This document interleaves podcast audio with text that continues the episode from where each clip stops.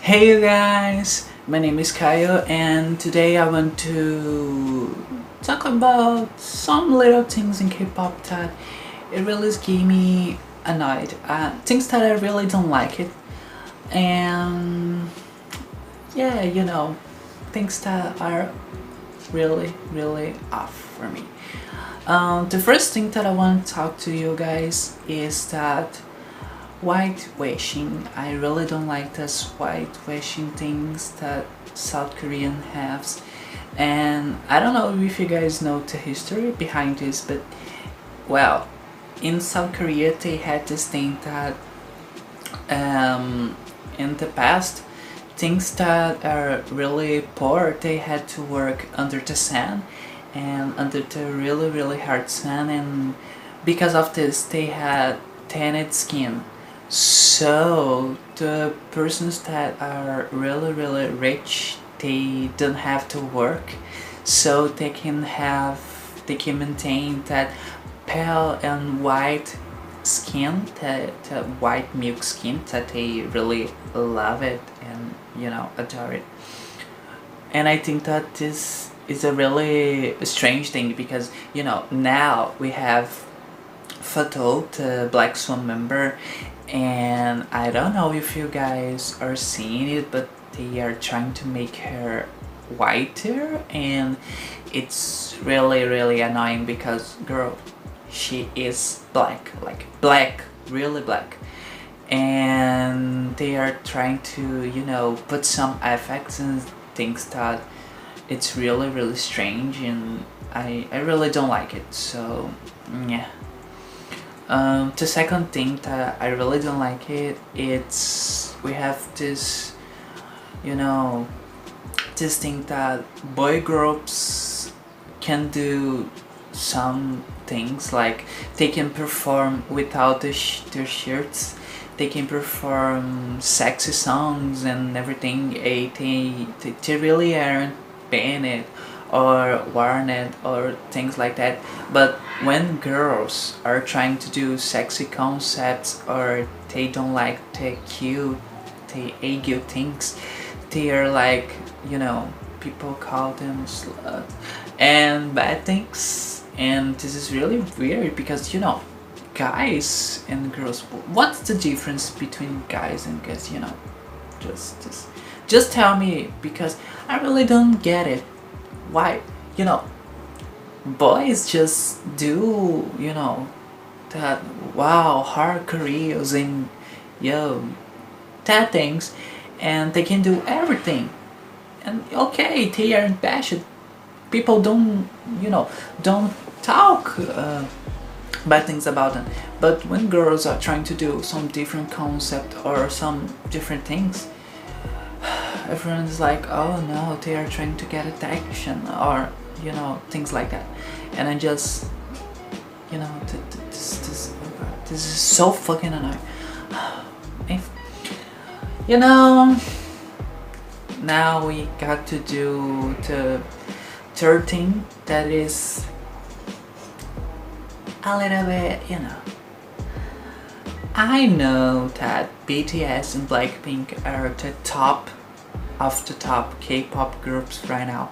They even aren't considered K-pop right now. People say that they are just purely pop and it is okay, you know, pop. But some people have to really really respect that you know they had some K-pop groups that come really really like you know they for Blackpink we have BoA, we have Wonder Girls, we have Girl Generation. They are like trying to enter this US market since 2000, uh, 2008, 2009.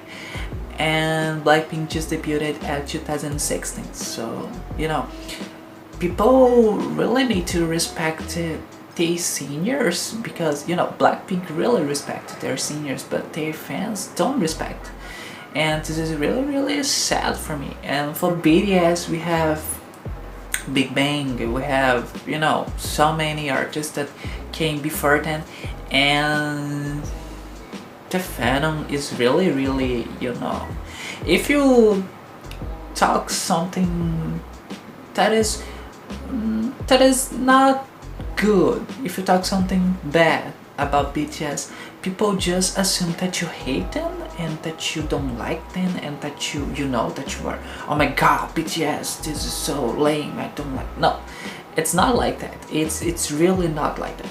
If you don't like a thing okay you really don't like them. But this doesn't mean that you want them to flop that you mean that you that you want them to don't have success and things like that you know. You just don't like something and that's okay. We are people. We are different. We have different tastes of music of clothes of you know fashion everything. So please please please. When i say i don't like that bts song or i don't like bts or whatever. If i say i don't like that thing okay i don't like it.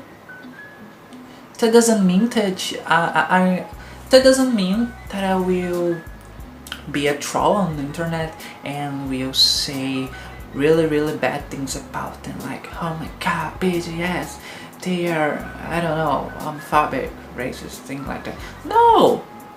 I just don't like them, or like them, you know. I just don't like them and that's it. You guys really need to chill down with that. You know, this has become really, really serious because here in Brazil, if you talk just like, I don't like new BTS song, people will come to you and say really, really bad things to you and that's really strange and weird and bad. So please, please, when you guys say something like, I don't know, BTS, I don't know, you know, Blackpink or things like that, just okay. And you know, next. Because you know, just doesn't change anything in your life. It doesn't change anything in my life. You guys are just wasting all of your time and patience and you know just just go um i think that this was like two things not more and with that i just want to say bye this was today's video i hope you guys like it i will try to be be more active. No, I will try to upload more English content for you guys that are international fans of K-pop and like those things. Please give me a like, comment right here what you think about this video and those K-pop things. Um, please subscribe, follow me on my social media and that's it. Goodbye!